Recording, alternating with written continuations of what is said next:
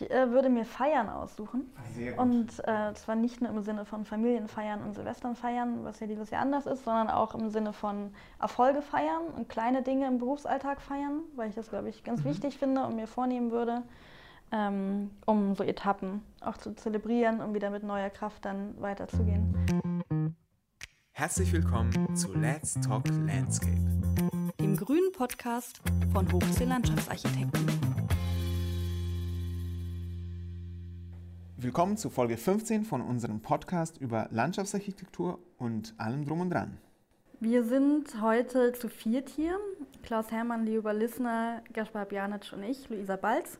Und wir nehmen so eine Art Weihnachtsfolge auf. Und zwar ähm, ist die Grundlage davon eine Rückschau und äh, vor allem Vorschau auf das Jahr 2021. Ähm, da hatten wir auch bei Instagram eine kleine Umfrage zu gestartet und wir haben uns ein System überlegt, und zwar ein kleines Spiel, wo wir verschiedene Begriffe aufgeschrieben haben. Die haben teilweise was mit Landschaftsarchitektur zu tun, teilweise eher Richtung Weihnachten. Ja, und die werden wir so ping-pong-artig ähm, durchgehen. Jeder sagt seine erste Assoziation, vielleicht eine kleine Anekdote und auch einen fachlichen Bezug dazu und dann gehen wir weiter. Also ich denke, ähm, das wird eine recht kurzweilige, aber genauso interessante Folge und wir wünschen euch viel Spaß. Lametta Früher war mehr Lametta. Und das natürlich übertragen betrachtet, früher war alles besser. So habe ich es jedenfalls interpretiert. Ja. Und hast du denn das Gefühl, früher war alles besser, Klaus? Habe ich nicht. Früher war äh, zum Beispiel Lametta immer an den Weihnachtsbäumen, die dann auch an die Elefanten und so verfüttert wurden. Das mögen die nicht. Das ist für die Verdauung nicht so gut. Mhm. Und außerdem ist Lametta äh, sehr umweltschädlich. Und wenn das, einfach, das hing dann immer an den Bäumen dran, die auf die Straße geworfen wurden nach Weihnachten. Und dann kamen die Elefanten? Nein, die wurden in, die, in Berlin wurden die Weihnachtsbäume, die gut erhaltenen, saftigen Weihnachtsbäume, äh, an den Zoo, an die Elefanten im Zoo verfüttert. Ich weiß nicht, ob das, das heute ist, glaube ich, immer noch so. Und ähm, aber auch die Weihnachtsbäume, die entsorgt werden nach Weihnachten, wenn da Lametta dran ist, dann ist das einfach nicht so gut recyclingfähig. Ne? Mhm. Das, ganze, das ganze Zeug im Kompost. Ich glaube, das war der, wird der Grund gewesen sein, Umweltgründe, ne? Und sonst denke ich natürlich an Lametta, an Familienfeiern früher und an gemütliches Beisammensein an Weihnachten und fettes Essen. Und du hast gar keine Erinnerung, weil du es nicht mal kennst. Ja, ja, ich habe das nicht anders gedacht. Früher war mehr Lametta, habe ich jetzt verstanden, ist früher, früher war besser und dann dachte ich so, war so der Stand der Landschaftsarchitektur früher besser. Mhm. Und dann ist mir aber eingefallen, ich kenne ja gar keinen früher. Deswegen wollte ich euch fragen, wie war das früher? Ähm, mindestens hier so vielleicht, äh, keine Ahnung, Auftragslage, Aufgaben hier Berlin bezogen? Also ich habe das Gefühl, dass früher viel weniger Lametta war als jetzt. Um auf deine Frage einzugehen. Also die Auftragslage war, als ich angefangen habe, damals früher, vor 20 Jahren, deutlich schlechter als jetzt. Und deswegen konnte man sich da die einzelnen Lametta-Schnüre an Aufträgen auch gar nicht unbedingt so aussuchen, sondern musste einfach auch die Aufträge annehmen, die eben sich ja, fangen ließen. Und da habe ich das Gefühl, dass wir das heute da viel besser haben, dass wir viel mehr auch auf unsere eigenen ja, Ansprüche und Grundsätze eingehen können. Ja, für mich ist Lametta ja auch etwas, was nicht zwingend notwendig ist und was glitzernd und vielleicht Luxus äh, symbolisiert. Und das könnte man auf Projekte übertragen ja sagen, nicht nur das, was zwingend gemacht werden muss, sondern auch was, was man sich gönnt, was irgendwie so eine Kirsche auf dem Eisbecher ist, ein toller Platz, ein toller Park. Mhm. Stimmt, ist auch eine gute Interpretation. Das, finde ich auch interessant, weil früher, frage ich mich gerade, also wenn ich jetzt an Landschaftsarchitektur oder Stand der Landschaftsarchitektur gerade denke, alles, was man macht, hat irgendwie ähm, eine Funktion oder man investiert Geld da rein, dass man wirklich irgendwie eine Auswirkung hat auf Aufenthaltsqualität, vielleicht in erster Reihe, aber dann auch auf Ökologie, Umwelt, Mikroklima, was weiß ich.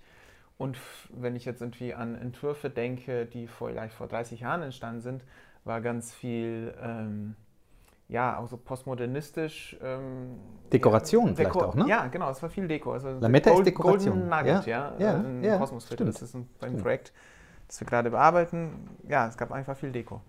Und ähm, ich habe das Gefühl, das ist ein bisschen entfallen ja. äh, in, in, den neu, neueren Projekten, mindestens bei uns in Europa. Ähm, sieht man das nicht mehr so. Alles hat wirklich äh, einen Zweck, eine Funktion, sonst ist es nicht da. Ja.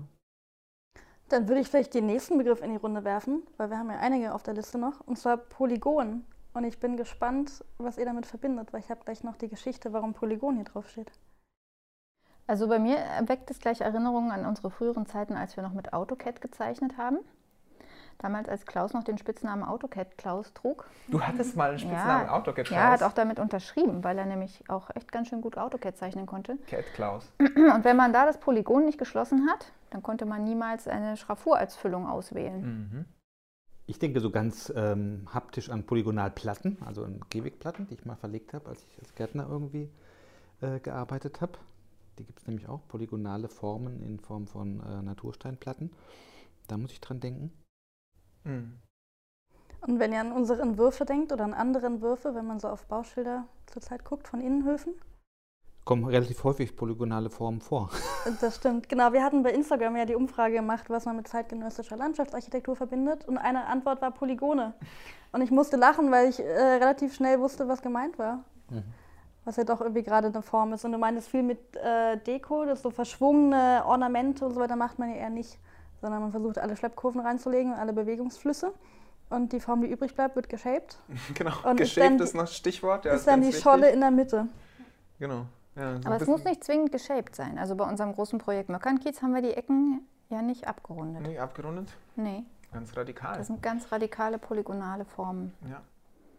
Und ich finde aber, dass es tatsächlich in der Realität auch gut aussieht Ja. und nicht so, wie ich zwischendrin mal befürchtet habe, dass man einfach sieht, die Feuerwehrkurven halt da drin liegen und man da sich mit der Wegeführung auch so ein bisschen dran orientieren musste, um Mhm. nicht noch mehr Flächen zu versiegeln. Und ähm, es funktioniert aber tatsächlich im Raum ganz gut. Es gibt Mhm. ganz viel spannende Raumkanten. So, werden wir das nächste rein? Hast du deinen eigenen Zettel? Ich hätte Budenzauber anzubieten. Über den bin ich gerade gestolpert. Das ist ein avanciertes Wort. Da muss man sich erstmal Budenzauber? Budenzauber. Also, jetzt brauche ich wieder ein bisschen Hilfe. Also für mich klingt das so ein bisschen, äh, passt, Budenzauber, das ist, wenn du so in so einer Bude irgendwie ganz viel fe- fest irgendwie feierst und irgendwie so ein bisschen Show machst und, äh, oder? Was ist Budenzauber? Ja, das ist so, so fortgeschrittene Weihnachtsfeier, oder? Genau. Fortgeschritten im Sinne von irgendwie größer aufgezogen oder im späteren Abendstunden? Ja, letzteres eher. Letzteres so, so eher. dass es schon so ein bisschen eskaliert ist. Fortgeschritten ist gut. Genau. Ja. Also sind ja auch zwei gegensätzliche Begriffe. Ne? Die Bude ist ja eigentlich was Kleines, äh, was ich nicht, nicht aufgeräumt, bisschen ärmlich, aber was ich auf jeden Fall nichts Besonderes. Und der Zauber ist ja genau das Gegenteil davon, ne? Ja, magisch und äh, also ganz interessante Kombination. Vielleicht diese ganzen Glühweinbuden, die jetzt überall in der Corona-Zeit irgendwie entstehen, um den Leuten so ein bisschen was von Weihnachtsgefühl im öffentlichen Raum zu vermitteln, wo sie nicht in den Räumen feiern können. Sind das auch so Buden, wo quasi gezaubert wird? Ja, passt so ein bisschen in die Jahreszeit jetzt, ne? wo überall diese Hütten irgendwie zusammengezimmert werden. Bei uns hier am, äh, am Tempelhofer, ähm, am S-Bahnhof Tempelhof haben sie jetzt auch irgendwie an der Pizzeria so eine riesige Bude aufgebaut aus Holzbrettern, um die Leute irgendwie dazu zu bringen, bei denen irgendwie noch Pizza zu kaufen, jetzt in der Weihnachtszeit und ein bisschen im Freien gemütlich mit Glühwein kombiniert und so. Das ist jetzt. Woran ich dran jetzt denke, ist, ähm, zurück so zu Landschaftsarchitektur zu kommen, wie wichtig äh, ja so der öffentliche Raum geworden ist, oder? Wenn wir jetzt Mhm. die ganzen Buden, deren Budenzauber, ähm, wenn wir an das denken, was jetzt in, überall in Berlin aufgezogen wurde mit Glühwein und Pizza und so. Bei mir ist auch eine, wo die, die verkaufen einfach alles schon draußen, auch schon äh, die ganzen Kaffeekannen und Kaffee und äh, so ganze Espressomaschinen. Ja? Ja, ja, ist wirklich nett. Ähm, und äh, jetzt ist es tatsächlich so, dass wir uns alle voll viel im draußen aufhalten, im öffentlichen Raum. Und wir wussten schon im Sommer, ja, dass es wichtig war, dass es schon alle, alle haben darüber gesprochen, ja, wie wichtig der öffentliche Raum ist und so. Ähm, wir konnten auch nicht wirklich viel reisen, da waren, Pa- waren plötzlich Parks, sehr wichtig. Und jetzt im Winter, trotz der Kälte, sind die Straßen voll Mhm. ähm, hat man das Gefühl. Ähm, und ähm, ja, ist erstaunlich. Vielleicht haben wir ein bisschen nochmal so einen öffentlichen Raum neu entdeckt. Mhm. Ich wundere mich, ob das bleibt oder wird es wieder dann zurückkehren, äh, wenn das vorbei ist. Ja, ich freue mich auch schon, mich irgendwo reinzusetzen, kann kaum warten, aber ähm, vielleicht bleibt was davon auch hängen. Ich glaube schon, dass da ein bisschen was hängen bleibt. Also diese Tatsache, dass man sich zum Spaziergang verabreden kann und dann ja auch ganz viele unterschiedliche Straßenzüge und Kieze dabei so ein bisschen erkunden kann. Ne? Während man plaudernd durch die Gegend läuft, aber währenddessen ja auch ganz viel von dem wahrnimmt, was so ein, was so ein Außenraum ausmacht. Das ist schon toll und ich glaube schon, dass davon auch was hängen bleibt. Dass man sich nicht immer nur zu Hause verabredet, sondern auch, wenn man das wieder dürfte, man trotzdem mehr den Freiraum nutzt. A wie Aufenthaltsqualität ist ja quasi schon vorgekommen jetzt in deinem Begriff, ne? Und in der Begriffserklärung Aufenthaltsqualität. Also dass man jetzt in der heutigen Zeit, äh, in der Corona-Zeit einfach die Qualitäten, die der Freiraum so bieten muss, für alle möglichen Nutzergruppen ähm, auch ganz neu wertschätzen gelernt hat. Und dass da eine große Hoffnung auch für unsere Zunft drin besteht. Und das ist überhaupt, um zurückzukommen auf äh, Lametta, äh, in den letzten 10, 20 Jahren eben auch tatsächlich stetig irgendwie gewachsen, finde ich, diese öffentliche Wertschätzung für den Freiraum und auch Freiraum nicht nur als Dekoration wie Lametta zu bezeichnen, sondern tatsächlich auch als eine Qualität, die ganz viele Dinge befriedigt. Ne? Ob das jetzt sozusagen Kommunikation ist, Interaktion mit anderen Menschen, Sport, Aktivität. Also da habe ich das Gefühl, da hat sich einfach unheimlich in der Wertschätzung was verändert. Mhm. Und ähm, darum sind auch unsere Aufträge eigentlich, würde ich sagen, in den letzten 10, 20 Jahren immer interessanter geworden, weil sie immer vielschichtiger geworden sind und man sich auch ähm, stärker noch gesehen und wahrgenommen fühlt von der Öffentlichkeit. Also die Aufenthaltsqualität als Wert für die Gesellschaft im öffentlichen Raum ist, mhm. glaube ich, eine ganz andere heute als vor 20, 30 Jahren. Ja, was für mich da auch passt, also hier steht ja Licht drauf. Ich habe äh, gestern mal das ein interessantes Zitat gelesen, auch äh, Aufenthaltsqualität und äh, Corona. Und da ging es darum, dass eigentlich etwas Standard sein sollte, dass in öffentlichen Parkanlagen und Plätzen überdachte äh, und beleuchtete Aufenthaltsorte geschaffen werden müssten. Und äh, dass man das eigentlich verinnerlicht, dass man das irgendwie mit einplant. Das ist genau wie meins, ne? also gegen Witterung, gegen Kälte vielleicht auch, ähm, dass man sie beleuchtet äh, und dass man ihnen Wert zurechnet. Mhm. Dass eben genau für solche Situationen man gewappnet ist. Mhm, und dass es eben auch konsumungebundene Möglichkeiten gibt, sich wirklich bequem und attraktiv aufzuhalten. Ne? Das merkt man gerade jetzt, wenn eigentlich die Gastronomie die einzigen Sitzgelegenheiten geboten hat, dann gibt es jetzt plötzlich keine mehr. Ja, jetzt wird es wirklich klar, ja, wie, wie schade das ist. Ähm, und auch diese Angst, ne, was passiert ist unter überdachten äh, Orten, natürlich kann ich das total verstehen, weil es gibt dann auch äh, Leute, die sich einquartieren. Ähm, aber das Problem löst man jetzt nicht dadurch, dass man diese Überdachungen vielleicht weglässt. Und ich denke jetzt an unser Projekt Springsiedlung, wo wir so Fahrradüberdachungen geplant haben und die dann äh, ziemlich gleich nach der äh, Eröffnung dann genutzt wurden für Grillpartys im Regen. Und das ist eine Wahnsinnsqualität. Also ich finde sowieso super, dass er so multikultiert genutzt wurde. Das war jetzt gar nicht geplant, aber man sieht diesen, dieses Bedürfnis, dass, dass wir sowas auch planen. Ähm, ja, und das ermöglicht dann plötzlich neue Aufenthaltsmöglichkeiten, auch im Regen, auch schlechteren Wetter. Ja, und selbst wenn sozusagen Cafés geöffnet sind und tolles Wetter ist, ja. gibt genügend Untersuchungen, ähm, dass diese konsumungebundenen Sitzmöglichkeiten eigentlich den Umsatz von den Cafés stärken, weil man sitzt gerne im Café, wenn man es beobachten Echt, kann. Ja? Also wenn die Ränder äh, sozusagen belebt sind, dann setzt man sich irgendwie auch in die Mitte und wenn die Mitte belebt ist, wieder an die Ränder. Äh, wo es auch soziologische, also es gab den Trend, ja, dass Einkaufszentren äh, gar keine Sitzmöglichkeiten mehr anbieten, um eben alle Leute in die Cafés zu schicken und zu schleusen. Und das hat kontraproduktive Wirkungen, mhm. weil dann eben sich niemand mehr hinsetzt. Voll also äh, auch total interessant. Stimmt, das ist wie, wie Flughäfen, ne? Wo du praktisch nur noch dann, es gibt ja ein paar Sitzmöglichkeiten, aber dann irgendwie ganz viel in diesen äh, Restaurants. Ja, das ähm, finde ich echt wichtig. Also das merke ich generell, dass äh, ähm, sehr oft wenig Sitzmöglichkeiten angeboten werden, aus unterschiedlichen Gründen, kann ich auch nicht na ganz nachvollziehen. Ähm, oder dann halt auch solche, wo man natürlich drauf nicht liegen kann. Ähm, ist, äh, ist, schon so, ich weiß Hostile, äh, Hostile Design, glaube ich, äh, das ist in Englisch. Und ja, es wirkt auch so. Ich, man merkt es. Man merkt, wenn ein Raum so gestaltet ist, dass es abwehrend ist, dass es nicht, dass es irgendwelche äh, Nutzergruppen ausschließt, das merkt man, glaube ich, schon ziemlich schnell. Ja, einer unserer zukünftigen Praktikanten beschäftigt sich ja mit dem Thema, äh, dieses, diese Hostel-Geschichten oder wie das heißt, ja, also dieser Warte, diese Aneignung von, von Orten für eine, für eine Nutzung, für die sie eigentlich ursprünglich nicht bestimmt waren und was für Abwehrmechanismen es auch dagegen mhm. gibt, ne? bis zu irgendwelchen Zacken, die du irgendwo drauf machst, damit sich da keiner mehr äh, wie so eine Taube äh, hinsetzen kann, ja. Ähm, das ist ein wahnsinniges Thema. Und wir haben auch ein Bauvor Bauvorhaben jetzt ganz aktuell, das wir jetzt letzte Woche äh, mal wieder besichtigt haben, Freudenberger Weg, wo wir einen schönen äh, Ausflug hingemacht haben, um uns nochmal ein Projekt anzuschauen. Und dort hätten wir auch gerne noch ein bisschen mehr Aufenthaltsqualität äh, im Freiraum untergebracht. Der ist sozusagen so, wie sagt man so schön, äh, halböffentlich. Also da gehen auch äh, ohne Zäune drumherum die Menschen durch, die nicht dort wohnen. Und da hat man bewusst vom Bauherrenseite eben die Bänke äh, weggelassen, weil offensichtlich viele Mieter insbesondere Sorge haben, dass da Fremde sich dann ja. da irgendwie rumtreiben und drauf niederlassen. Muss man respektieren und ernst nehmen natürlich so ein Thema, aber ich glaube, dass, dass tatsächlich das Gegenteil eingetreten wäre. Das ist ne? nicht mal, ja, das ist nicht mal so wirklich öffentlicher, ich meine, ich weiß nicht, ist das öffentlicher Raum, aber ich denke jetzt zum Beispiel an den, ähm, wie heißt der Ufer da, an der ähm, Admiralsbrücke, wo die neue Gestaltung, jetzt ich weiß nicht aus welchem Grund, äh, nur sehr wenig Sitzmöglichkeiten angeboten hat und die in sehr beschränkter Form. Es, es gibt eine Bank, wo sich zwei Personen drauf catchen können, dann gibt es eine ohne Lehne und noch einen Hocker. Ähm, wahrscheinlich aus dem Grund, dass nicht so viele Leute dort sitzen bleiben, wegen den äh, Anwohnern. Kann man verstehen, aber es ist auch irgendwie öffentlicher Raum.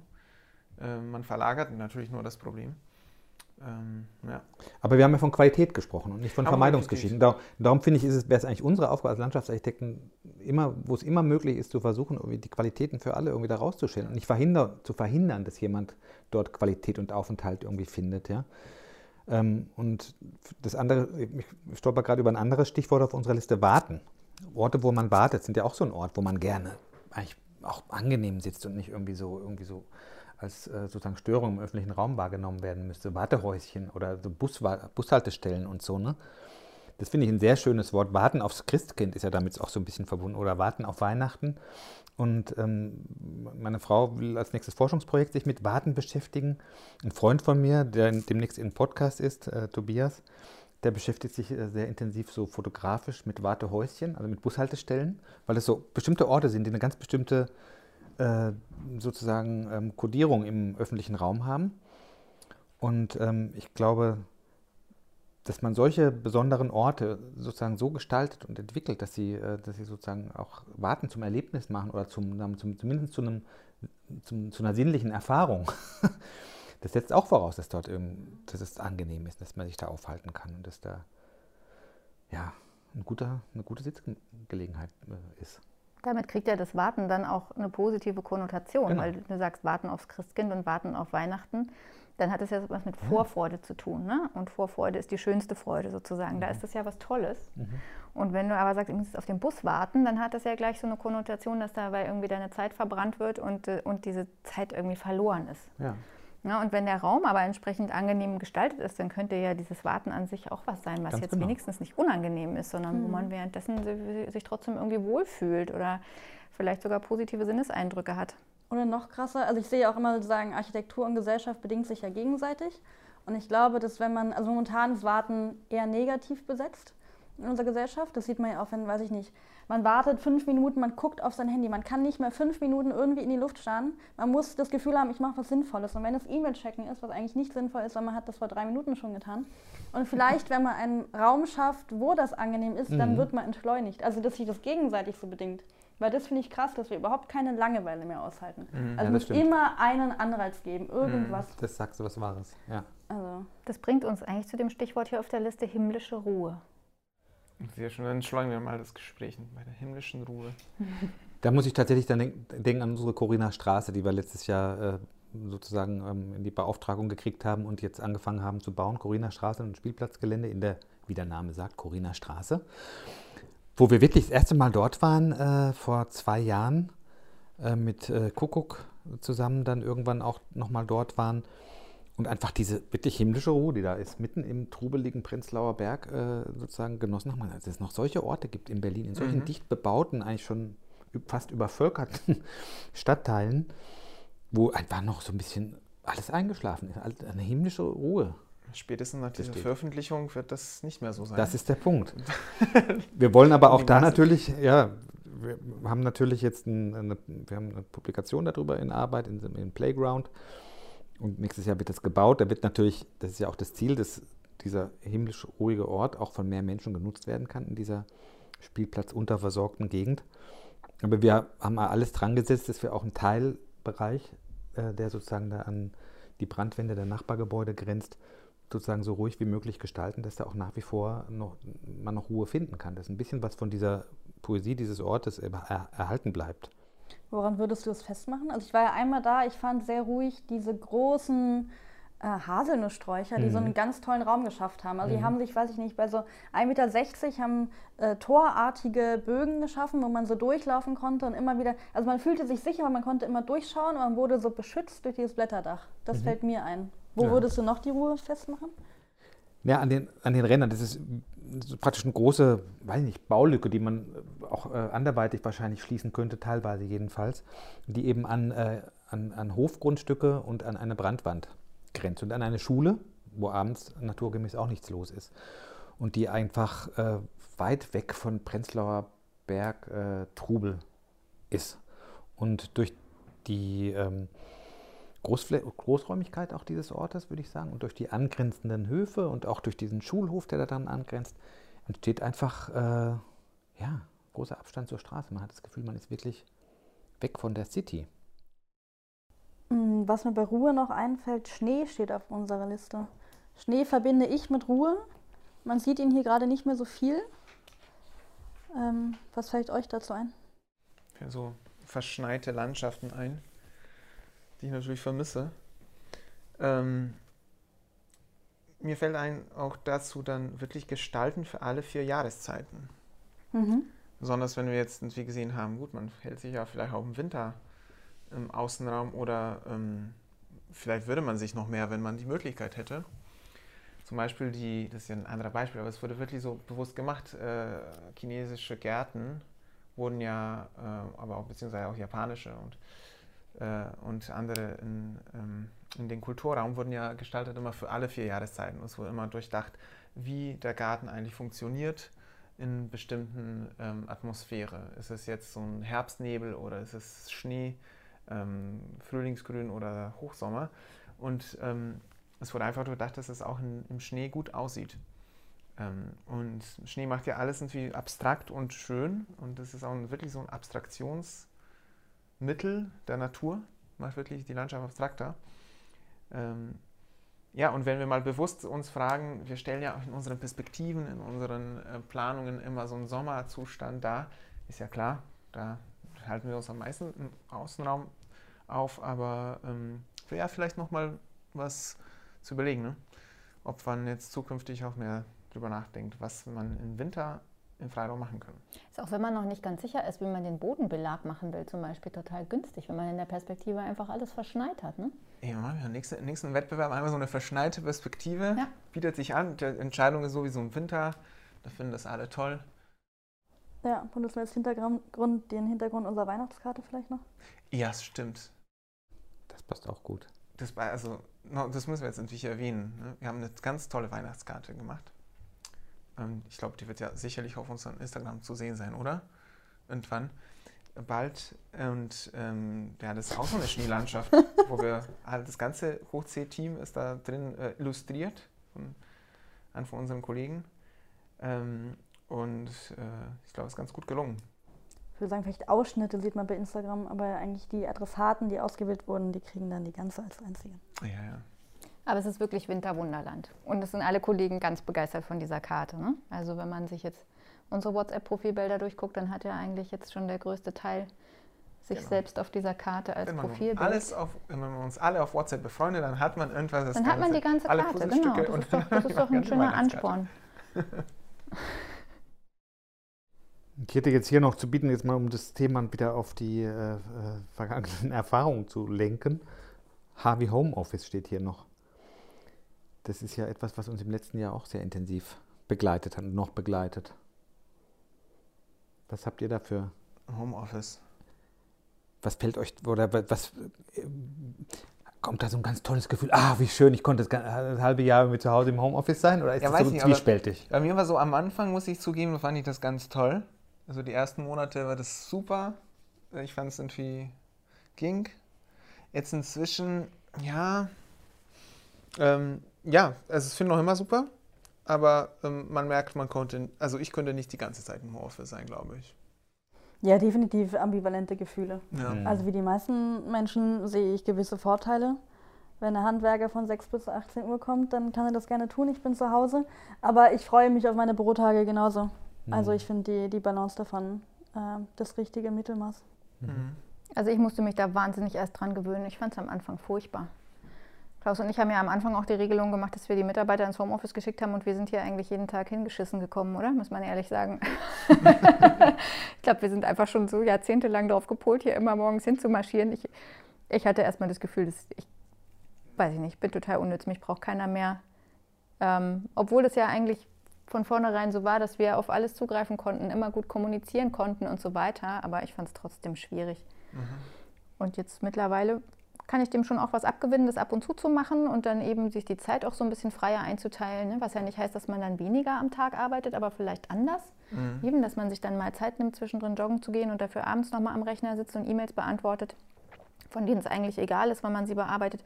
Dem kann ich mittlerweile was abgewinnen.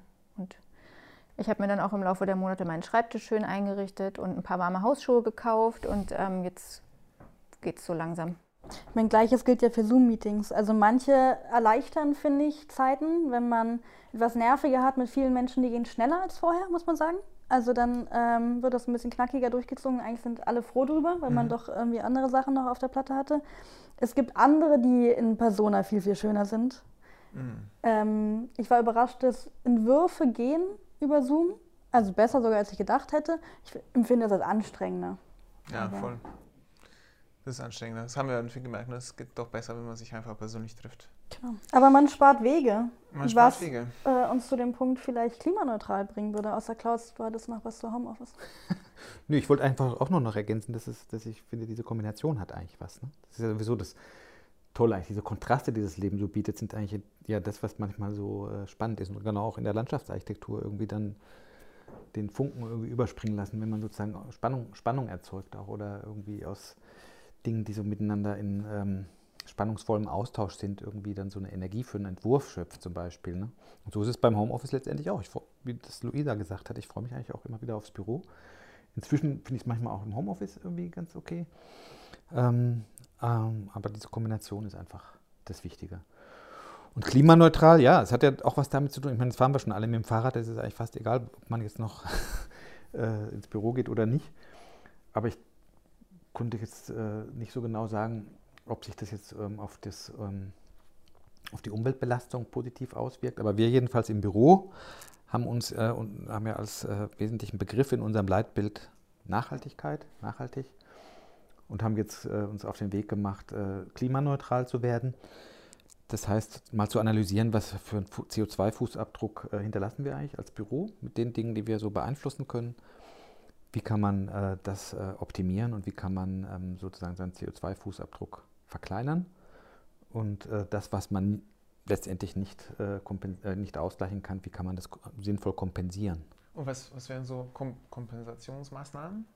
Da gibt es so verschiedene Systeme, ne, dass du sozusagen äh, beispielsweise in Ländern, wo sozusagen ähm, die Möglichkeit besteht, Wälder wieder aufzuforsten oder sagen wir mal Leuten die jetzt noch mit, äh, mit Kohlekochern irgendwie ihr Essen zubereiten und dabei gleichzeitig ihre unmittelbare Umgebungsluft irgendwie verschmutzen und sich gesundheitlich äh, schädigen, dass man denen finanziert, dass sie zum Beispiel solare Energie einsetzen können direkt vor Ort, ne? Solarkocher mhm. einsetzen. Das wäre so eine Kompensationsmaßnahme. Oder dass du natürlich Wald irgendwo aufforstest. Du hast ja auch in Deutschland gerade in Mecklenburg-Vorpommern Wald aufgeforstet. Ja. Das, äh, das das gibt es auch. Vielleicht kann man da auch, ein, das fände ich nämlich noch schöner, regionale Projekte irgendwie finden, wo man unmittelbaren mhm. Bezug dazu hat.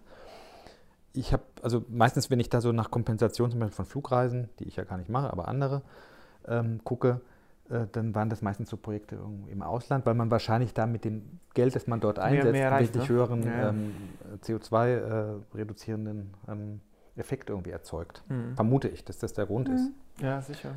Und ähm, hier in unserer Überflussgesellschaft geht es wahrscheinlich eher darum, von unserem 12 Tonnen CO2-Ziel einfach grundsätzlich runterzukommen, als jetzt ähm, unsere ohnehin schon relativ nachhaltigen Wälder äh, sozusagen weiterzuentwickeln.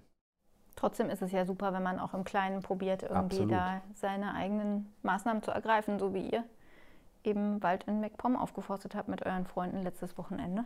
Das stimmt. Da haben wir auch den Tannenbaum, den Weihnachtsbaum haben wir hier auch im, äh, in unserer Liste stehen. Da gab es tatsächlich äh, der äh, vom Borkenkäfer und Klima geschädigten Fichtenwald, äh, mehrere Hektar, der in den letzten äh, Stürmen nach den trockenen Sommern praktisch fast vollständig vernichtet wurde.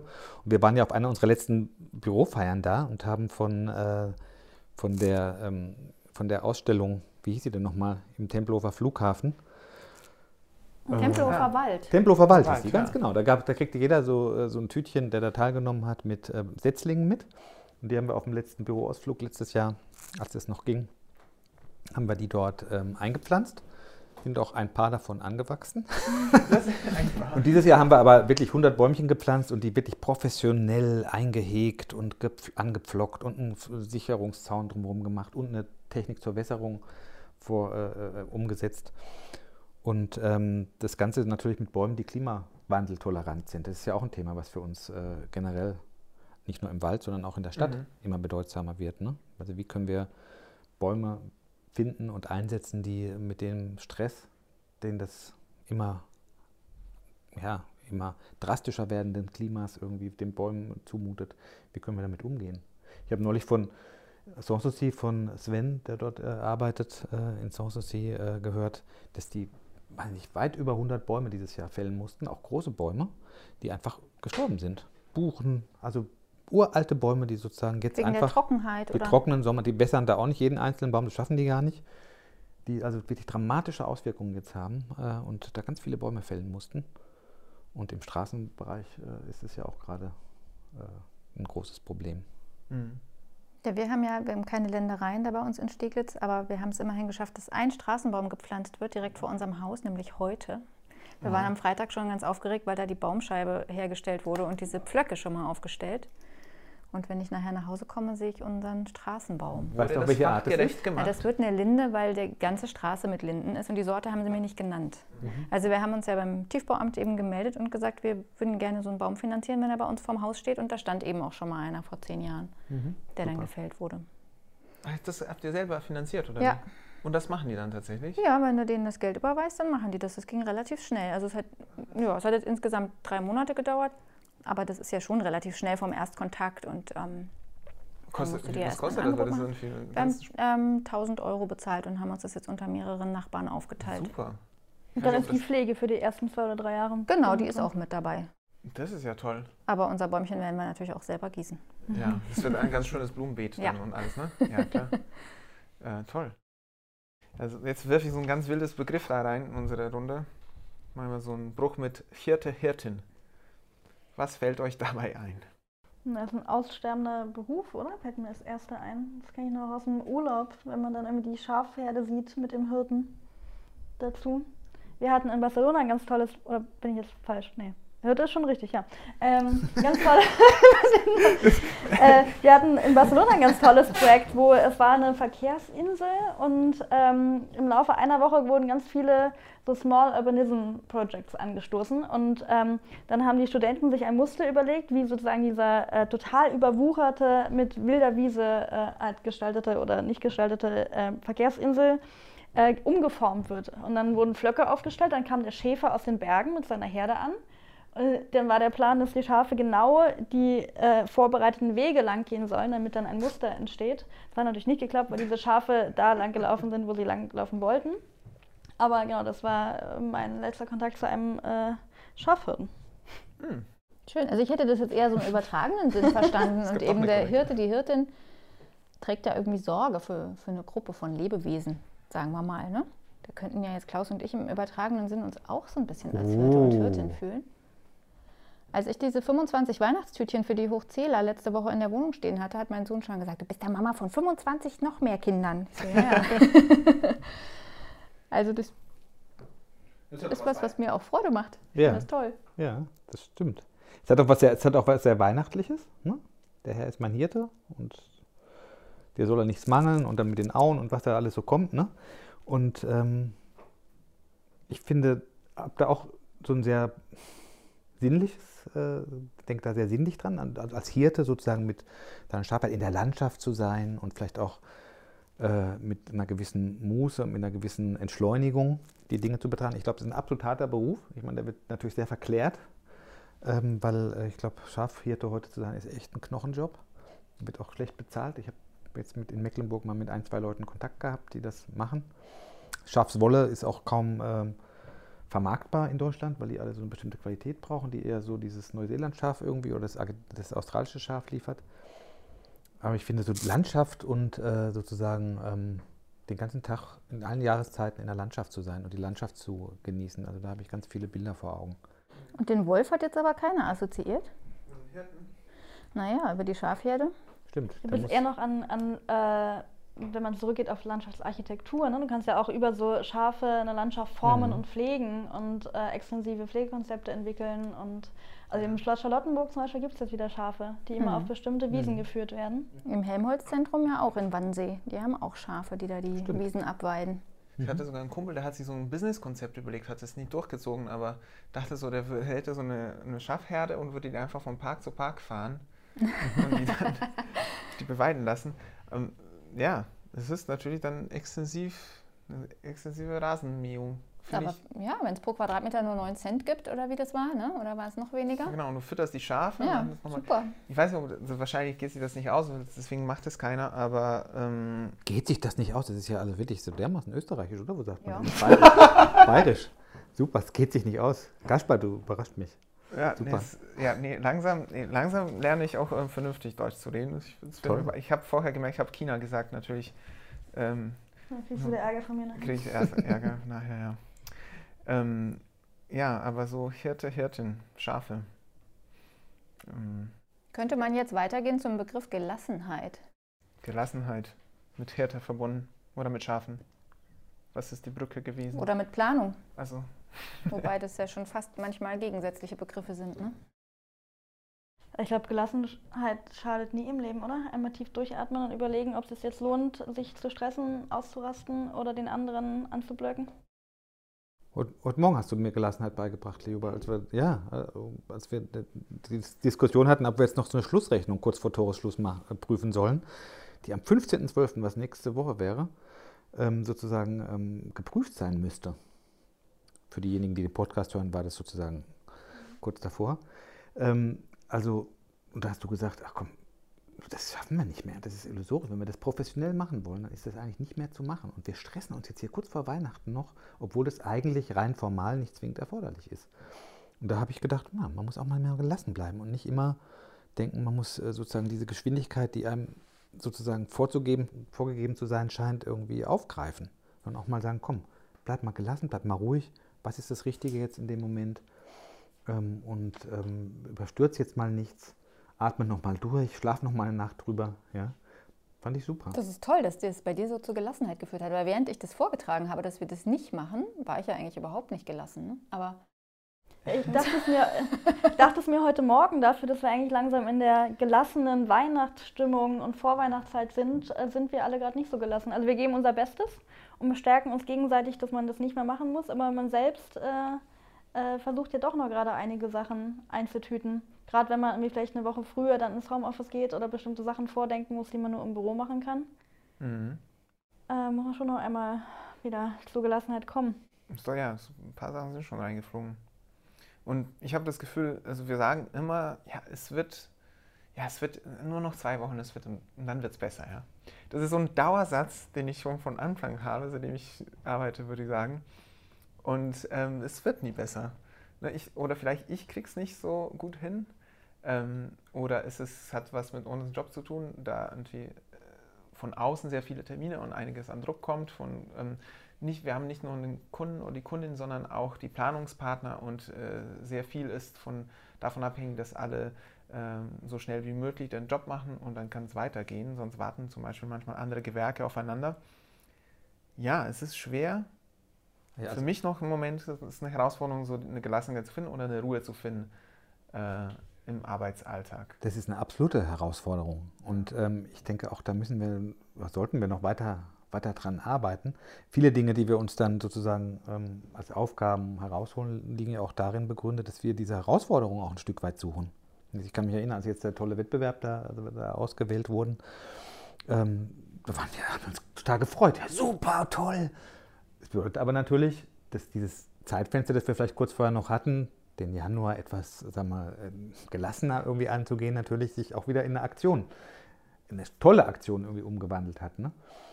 Und wir hatten vor kurzem hatten wir auch Mitarbeitergespräche mit zwei Leuten, die, äh, wo gerade so ein Projekt ausgelaufen ist und wo der Anschein da war, dass es vielleicht nicht sofort nahtlos mit dem nächsten irgendwie weitergeht. Und die haben sich dann gleich so ein bisschen Sorgen gemacht, wie es so weitergeht. Ne? Und dann ähm, wir haben ja den Überblick so ein bisschen, wussten wir, Mensch, lass die doch mal jetzt mal durchatmen, ein, zwei Wochen. Aber es kommt auch manchmal von den Mitarbeiterinnen selber, was ja für uns toll ist, dass wir solche motivierten Leu Mitarbeiter haben, die nicht sagen, ach komm, ich habe nichts zu tun, jetzt tue ich mal so, mache ich was, in Wirklichkeit mache ich nichts. Keiner dreht gerne Däumchen irgendwie oder. Ja, oder er macht es eben so geschickt. Ja, ihr seid einfach unheimlich arbeitssam und auch irgendwie, ja, sucht auch die Herausforderungen und wollt auch aktiv sein. Aber zwischendurch mal so ein bisschen gelassen, irgendwie auch mal so Dinge an sich vorbeiziehen zu lassen. Oder was ich dann auch immer sage, Mensch, setzt euch doch mal in, in unserem Besprechungsraum, lest mal eine Fachzeitschrift während der Arbeitszeit und nicht irgendwie auf dem Klo zu Hause, so wie ich das mache, sondern dass man sich mal hinsetzt und in Ruhe. Das ist ja weiterbilden. Ja, das ist ja auch, das ist ja auch eine Form von, also sagen wir mal, diesen, diesen Alltag gelassen zu gestalten. Ich rede, ich rede viel, wenn Karin das jetzt wieder hört, dann sagt sie mal, was babbelst du da? Du bist doch selber überhaupt nicht gelassen. Aber zwischendurch, äh, denke ich, wäre das wirklich, da müssen wir wirklich dran arbeiten. Ja. Und uns vielleicht auch gegenseitig motivieren und auch gegenseitig mal Das sagen, ist gut. Also ich glaube. jetzt setzt du dich mal hin ja. und machst mal nichts. Ich meine, das passt ja auch zu dem, wir haben ja Team hier draufstehen, was mir, wir hatten ähm, das auch mal angesprochen, dass dadurch, dass Corona ähm, uns gelehrt hat, dass jederzeit vielleicht jemand auch mal zu Hause bleibt, weil er wirklich seine Symptome, was auch immer es ist, auskurieren sollte und man einspringt, bekommt man auch eine gewisse Gelassenheit, wenn man das erstmal verstanden hat. Dass es okay ist, wenn man dann einen Tag ähm, fehlt oder nicht dazu kommt oder es verschiebt oder was auch immer. Ne, das ist ein ganz wichtiger Bestandteil. Wenn irgendwie was nur auf deiner Schulter lastet, dann kannst du ja auch dich weniger entspannen. Das ist ein Ähm. ganz wichtiger Punkt. Also das ist ja das, was ich mit Leoba sowieso auf der äh, Geschäftsführungsebene äh, immer habe, dass wir uns, glaube ich, wirklich ganz gut so gegenseitig, ich würde es vielleicht noch nicht Gelassenheit immer nennen, aber doch eine Entlastung irgendwie dazu, die dazu, die dazu führt, dass wir nicht äh, sozusagen zu viel auf dem Tisch haben, ähm, dafür sorgen. Ähm, aber auch unter den Mitarbeitern. Wir haben neulich über die Tandemstruktur gesprochen, dass wir ja eigentlich Ja. immer so Teams versuchen zu bilden, wo auch auf be beiden ähm, Tandempartnerinnen auch so ein bisschen die Verantwortung verteilt ist, dass man, äh, so wie wir es jetzt neulich auch hatten, ähm, dann auch mal ein bisschen umswitchen kann und den Schwerpunkt verlagern kann. kann. sagen, Mensch, da ist jetzt einfach eine Überlastung und die braucht jetzt mal ein bisschen Ruhe oder es ist was anderes Wichtiges dazwischen gekommen. Übernimm du mal ein bisschen mehr Verantwortung. Ne? Mhm. Dass wir uns da gegenseitig so ein bisschen ausnivellieren. Ja. Ähm, wir haben ja auch äh, vor, ein bisschen Vorschau auf das nächste Jahr zu geben. Beim Team fällt mir noch den, ähm, der Jahresauftakt ein, den wir jedes Jahr haben. Ähm, der ja wirklich schon fast zu so einem symbolischen, traditionellen Start geworden ist. Manchmal ist er erst im Februar, aber auf jeden Fall ist er so äh, der Moment, wo man dann wirklich weiß, ah ja, das sind unsere neuen Ziele und was haben wir schon geschafft. Wir haben eine kleine Kombination aus Rückschau und Vorschau. Habt ihr euch da schon Gedanken gemacht? Ja, wir haben schon mal darüber nachgedacht, dass sie dieses Jahr das erste Ziel schon ist, eine gute Idee zu haben, wie man den Jahresauftakt überhaupt machen kann, sodass Mhm. der auch wirklich irgendwie eine gute Sache wird. Mhm. Ne? Weil das ja normalerweise schon damit einhergeht, dass wir alle zusammen irgendwie Räumlichkeiten haben, in denen wir zusammen, aber auch in kleineren Gruppen arbeiten können. Gerade eben kam ja von, vom, vom Supervisionszentrum, mit dem wir da ganz gerne kooperieren, die uns da auch manchmal durch den Jahresauftakt äh, durchmoderieren, äh, kam von Karl-Heinz der, äh, ähm, die Mitteilung, dass er am Mittwoch mal mit uns telefonieren möchte, weil er da eine Idee hätte, wie man den Jahresauftakt gestanden, gestalten kann, vielleicht auch als hybrides Format, dass man sagt, es gibt eine Mischung aus Präsenz und Online. Ich weiß es nicht, was er vorhat. Ähm, weil ich finde, es schon wichtig, ist ein wichtiges, wichtiges Ritual geworden, im Januar, Februar ähm, mal zusammenzukommen und nochmal gemeinsam so ein bisschen das neue Jahr anzugehen. Da ist ja letztendlich auch unser Leitbild ähm, vom, formuliert worden. Und von daher sind wir da, sind wir da dran. Und ich denke, wir haben auch, glaube ich, Anfang Januar das erste Gespräch mit ihm, wo wir das dann irgendwie ein bisschen ausformulieren wollen. Fändet ihr das auch gut, dass wir das äh, wieder machen, ihr beiden, jetzt Kaspar und Definitiv, ja. Ja. Ich denke auch, dass das Supervisionszentrum da viel Erfahrung gesammelt haben Ja. wird, an wie man da ein hybrides äh, Format entwickeln kann, Mhm. was zu uns passt. Ja, da bin ich gespannt. Ja, das ist definitiv wichtig. Das war eins der Dinge, die uns, glaube ich, sehr weiter nach vorne, schnell nach vorne gebracht hat, als wir das angefangen haben, diese Jahresauftakte, weil das war so ein Moment, wo sich, wo wir uns alle äh, Mitarbeiter, Mitarbeiterinnen gefühlt haben, so also mitgenommen gefühlt haben und konnten irgendwie auch unsere Wünsche, Ideen äußern.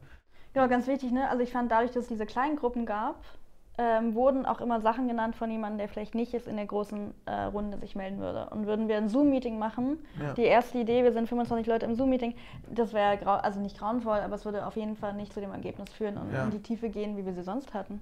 vielleicht nochmal zu erklären für die Zuhörerinnen und Zuhörer. Also unser Jahresauftakt sieht dann so aus, wir nehmen uns tatsächlich einen Tag dafür okay. und einen halben Tag dafür und ähm, werden dann geleitet von so einem äh, Moderator ähm, und erarbeiten Ideen und Visionen. Und wie Luisa gemeint hat, manchmal sind wir in einer großen Runde und jeder sagt was und manchmal bilden sich kleine Gruppen und äh, vertiefen ein bestimmtes Thema.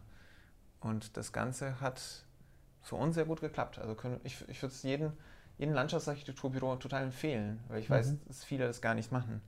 Ähm, haben nicht mal so ein Format. Wahrscheinlich jedem größeren Büro, ne? Ja, jedem größeren Büro. Ich, das ist, ist wirklich, wirklich wichtig. Mhm. Ja. Ich würde vorschlagen, dass sich jeder noch einen Begriff raussucht. Och, darf ich noch ganz kurz mal beim Ausblick bleiben? Ja. ja. Also, weil ich, ich habe mir so zwei Sachen noch notiert, weil es ja auch der Wunsch von den Zuhörern war, das nächste Jahr so ein bisschen äh, zu gucken. Klimaneutralität haben wir angesprochen, Jahresauftakt haben wir angesprochen, aber es gibt ja auch neue Projekte. Also wir werden die Corina Straße, von der wir vorhin erzählt haben, diesen Spielplatz werden wir nächstes Jahr bauen. Wir sind in Jena jetzt mit dem äh, Naturerlebniszentrum und mit dem Naturerlebnispfad dran, sozusagen so eine Art Wald-Berlin-Klima-Ausstellung im Wald zu machen, wo unter anderen Themenstellungen sozusagen der Wald für die Öffentlichkeit so ein bisschen ähm, äh, thematisiert wird. Dann haben wir ein großes Wohnungsbauprojekt in Spandau, die Daumstraße, die jetzt vor der Tür steht, wo wir, glaube ich, direkt an der Havel ein ganz tolles äh, neues Wohnungsbauprojekt umsetzen. Wir dürfen einen tollen Bildungscampus planen in Busterhausen. Das wird auch ganz spannend. Das finde ich auch super. Also da sind wir jetzt gerade in der, in der Vorentwurfsphase und haben aber da das Gefühl, dass das ein ganz, ganz tolles Projekt werden kann, richtig. Also es stehen viele spannende Projekte ins Haus und äh, auch die Podcast-Folgen, die jetzt, jetzt, kommen, schon mal anzustreuen, hatte ich mir hier noch überlegt. Also wir haben ja demnächst äh, die Christine Edmeier äh, zu Gast, die ein bisschen was erzählen will über die IBA Berlin-Brandenburg. Dann ähm, mit dem Landschaftsarchitekt von ST Roma, Tobias Micke, da sein, der, äh, dem ich so ein bisschen mit Leoba und euch darüber sprechen will, wie man sozusagen die Pflege und Entwicklung von Freianlagen nach der Abnahme thematisieren kann. Dann ist die äh, Tabea Lissner da, äh, um äh, uns ein bisschen was zu erzählen. Also wie der Klimawandel, da, sagen wir mal, aus wissenschaftlicher Sicht äh, bewertet wird und was äh, wir da vielleicht auch für Erfahrungen mitgeteilt bekommen, die für uns als Landschaftsarchitekten äh, und Landschaftsarchitektinnen relevant sind. Also stehen spannende Podcasts ins Haus. Ja, freue mich auch drauf. Ja, wir haben uns gefreut. Die Zusagen kamen ja wirklich an einem Tag nach und nach rein. Mhm. Äh, ja, da bist du, Luisa, ja auch hinterher gewesen. Das, ja. dass wir ein bisschen ähm, sozusagen da vorausschauend denken. Mhm, super. Ja, ich glaube, auch im, im neuen Jahr ähm, haben viele noch die Zeit und die Lust, sowas zu starten. Das mhm. ist eine mhm. gute Zeit. Mhm. Klingt ja so, wenn man hier den Begriff Wunschzettel sich mal rauspicken äh, möchte noch, dass schon ganz schön viel, was auf dem Wunschzettel steht, nahe der Erfüllung ist, ne? Tolle Podcast-Gäste, tolle Projekte, mhm. Aussicht darauf, dass wir unseren Jahresauftakt in einer Corona-gerechten Form schaffen können. Alles mit Gelassenheit. Mhm. Alles ganz gelassen, genau. Filterkaffeemaschine. Also es ist wirklich, ja, sieht gut aus, die Zukunft. Ja. Also du wolltest dir auch wünschen, dass die nicht mehr tropft, die Filterkaffeemaschine wahrscheinlich, ne? Das, die tropft. Ein bisschen. Mir, ne, also ich finde Filterkaffee so wie so ein, das ist schon ein Wahnsinns-Upgrade von äh, French Press. Ja. Und ähm, das meinte ich so. Kann ruhig ein bisschen tropfen. Kann ruhig, wie, wie es will. Muss man ein bisschen gelassen bleiben, wenn genau. das tropft. Gelassenheit, genau. Ja, noch ein, also kriegt jeder noch einen Begriff oder ähm, war das jetzt schon dein Begriff, Lioba? Der Wunschzettel war schon mein Begriff. Alles klar. Luisa, hast du einen Begriff? Ich äh, würde mir Feiern aussuchen. Sehr gut. Und äh, zwar nicht nur im Sinne von Familienfeiern und Silvesternfeiern, was ja dieses Jahr anders ist, sondern auch im Sinne von Erfolge feiern und kleine Dinge im Berufsalltag feiern, weil ich das, glaube ich, ganz mhm. wichtig finde und mir vornehmen würde, ähm, um so Etappen auch zu zelebrieren, um wieder mit neuer Kraft dann weiterzugehen und nicht immer hinterher zu rennen und äh, das Gefühl zu haben, man, man schafft nichts, sondern man hat immer das direkt nächste Große vor Augen. Das, ich, das, versuchen wir zwar immer zu machen. Ne? Also es, wenn wir so eine kleine Aufgabe, ähm, dass man wenigstens ein bisschen nochmal durchatmen und sagt, super, das haben wir geschafft. Mindestens von der Liste wegstreichen. Ja, wir haben es auch im Büro angefangen. Ne? Also das Kosmosviertel hat ja die ähm, Unterlagen, die vielen, vielen Ordner äh, ausgedruckt und dann angestoßen. Und weil wir, wir hier immer nur in Schichten arbeiten, haben wir dann insgesamt, glaube ich, dreimal angestoßen. Ne? Genau. Ja. Ja, ich muss sagen, das hat unheimlich was mit Gelassenheit zu tun, wenn man sich so ein bisschen ähm, Zeit nimmt, nochmal zu reflektieren und zu evaluieren, was war. Heute hatten wir das Wochenspecial zum Thema Fahrradfahren von, von Heidrun zum Beispiel. Ne? Das fand ich super toll, weil sie hat das wirklich, die hat da ihre ganze Erfahrung und ihr ganzes Wissen uns nochmal mitgeteilt. Und wir waren alle, ich glaube, waren fast alle dabei ähm, und haben uns angehört, was Fahrradfahren in der Stadt 2020 so bedeutet. Und insbesondere in Großstädten und in Berlin.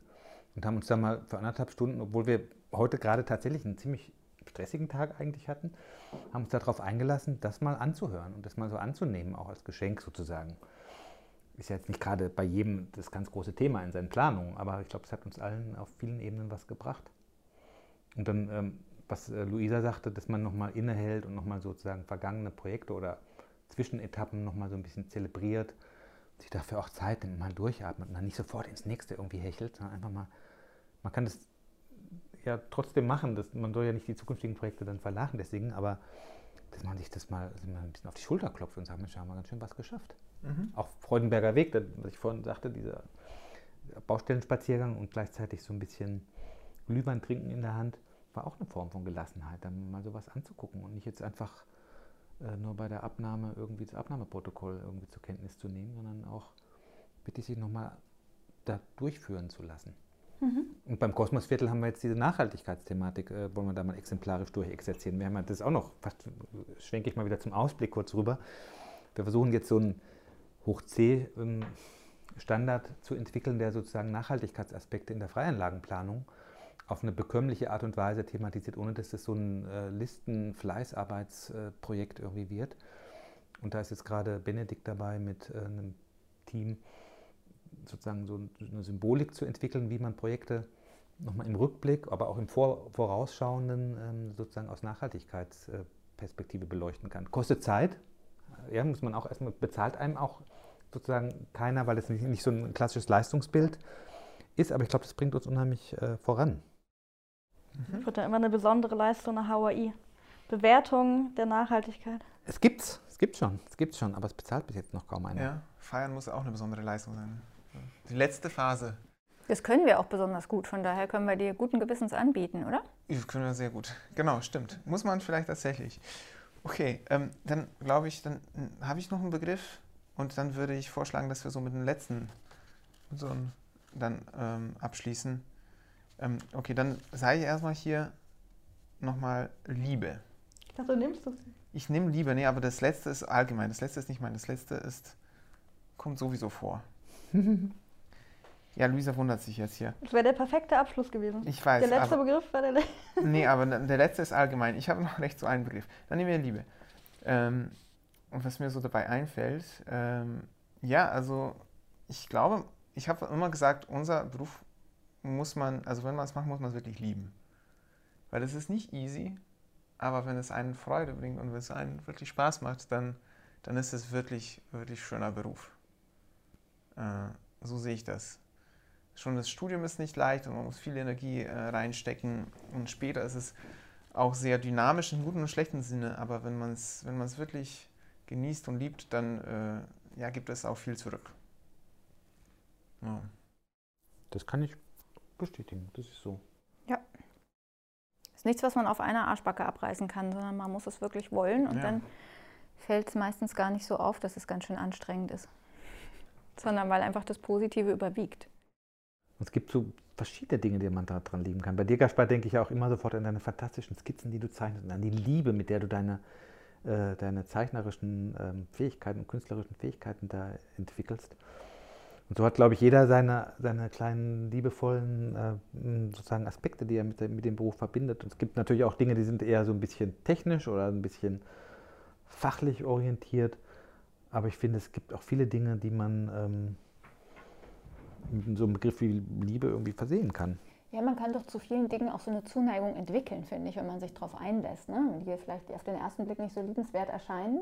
Aber wenn man sich da erstmal drauf einlässt ob das jetzt irgendwie eine Rechnungsprüfung ist oder ob das ein bisschen Liebe zur Rechnungsprüfung. Komischer. Ja, da hätte ich jetzt Gibt's also noch würde ich mich Hoffnung? höchstens zur Zuneigung hinreißen lassen. Liebe hätte ich jetzt da noch nicht gleich ins Spiel gebracht, aber auch, auch Auftraggeber oder Planungspartner, wo man erstmal denkt, oh Gott, also wie, wie tickt denn die oder der jetzt, ne? Aber man, wenn man sich dann da mal so ein bisschen reingefuchst hat, dann kann man doch da auch wieder irgendwie einen, einen tollen Aspekt drin sehen, mit was für interessanten Leuten man so zu tun hat und auch mit was für unterschiedlichen Persönlichkeiten. Hm. Ich dachte gerade, es gibt noch Hoffnung, dass sich die Liebe zu Abdeckgittern von Fassadenrinnen entwickelt. Das kann alles passieren.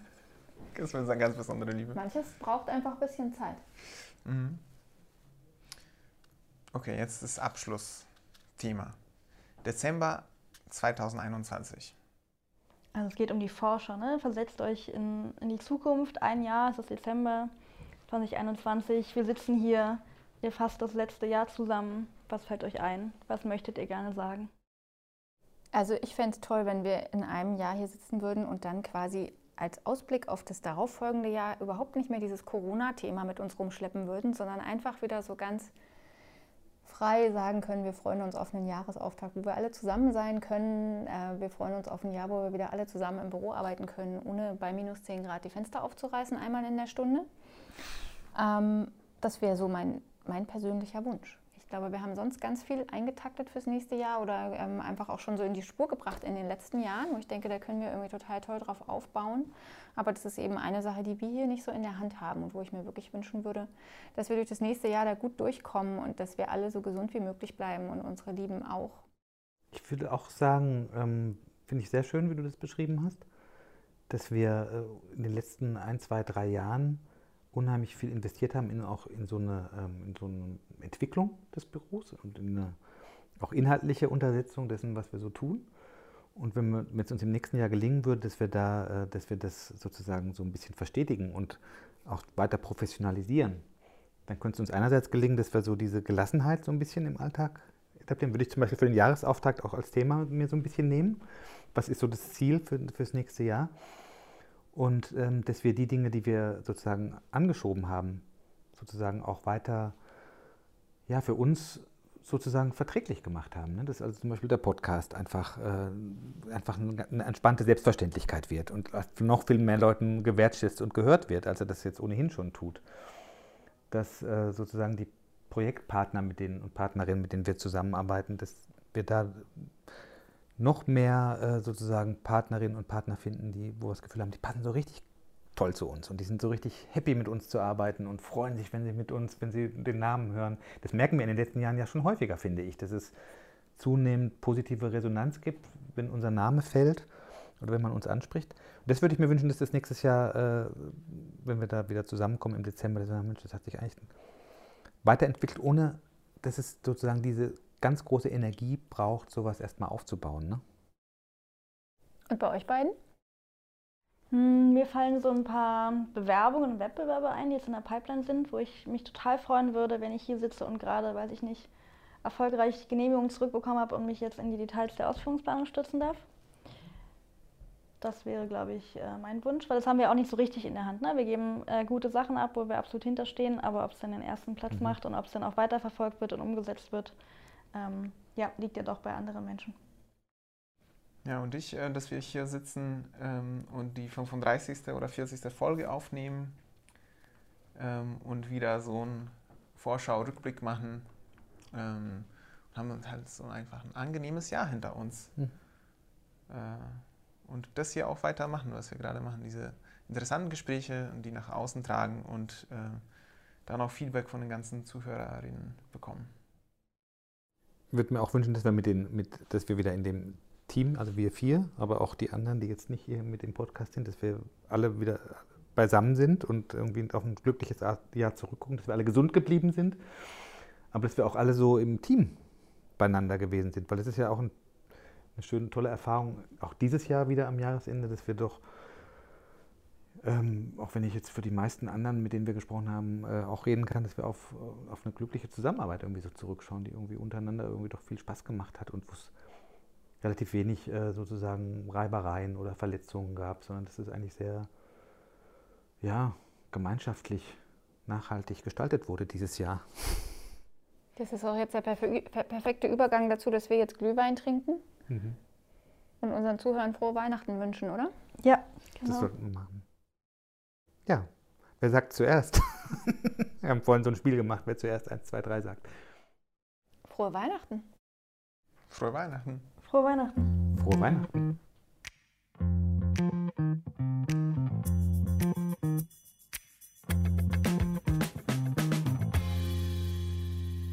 Das fand ich eine echt angenehme, spannende Folge. Es ging schnell, in einem schnellen Tempo durch. Und es hat uns auch wirklich in so eine Weihnachtsstimmung gebracht, muss ich sagen. Ja, ein bisschen besinnlicher fühle ich mich auch. Also am 24. kommt erstmal keine Folge raus, weil da ist äh, Weihnachten. Und wir gönnen uns eine kleine Weihnachtspause, ja. Im Thema Gelassenheit äh, haben wir uns jetzt äh, eine Auszeit gegönnt. Und dann, was wartet uns dann nach im neuen Jahr? Ja, auf jeden Fall kommt am 7. eine Expertenfolge raus. Aber wir werden jetzt zwei aufnehmen und wir wissen noch nicht, welche wir senden. Also es bleibt spannend. Wir werden diesmal nicht den Gast verraten, der kommt. So, wir wünschen euch nochmal äh, frohe Weihnachten. Genau, auch von meiner Seite und im Namen vom Büro. Und wir sehen uns im neuen Jahr. Bis dahin.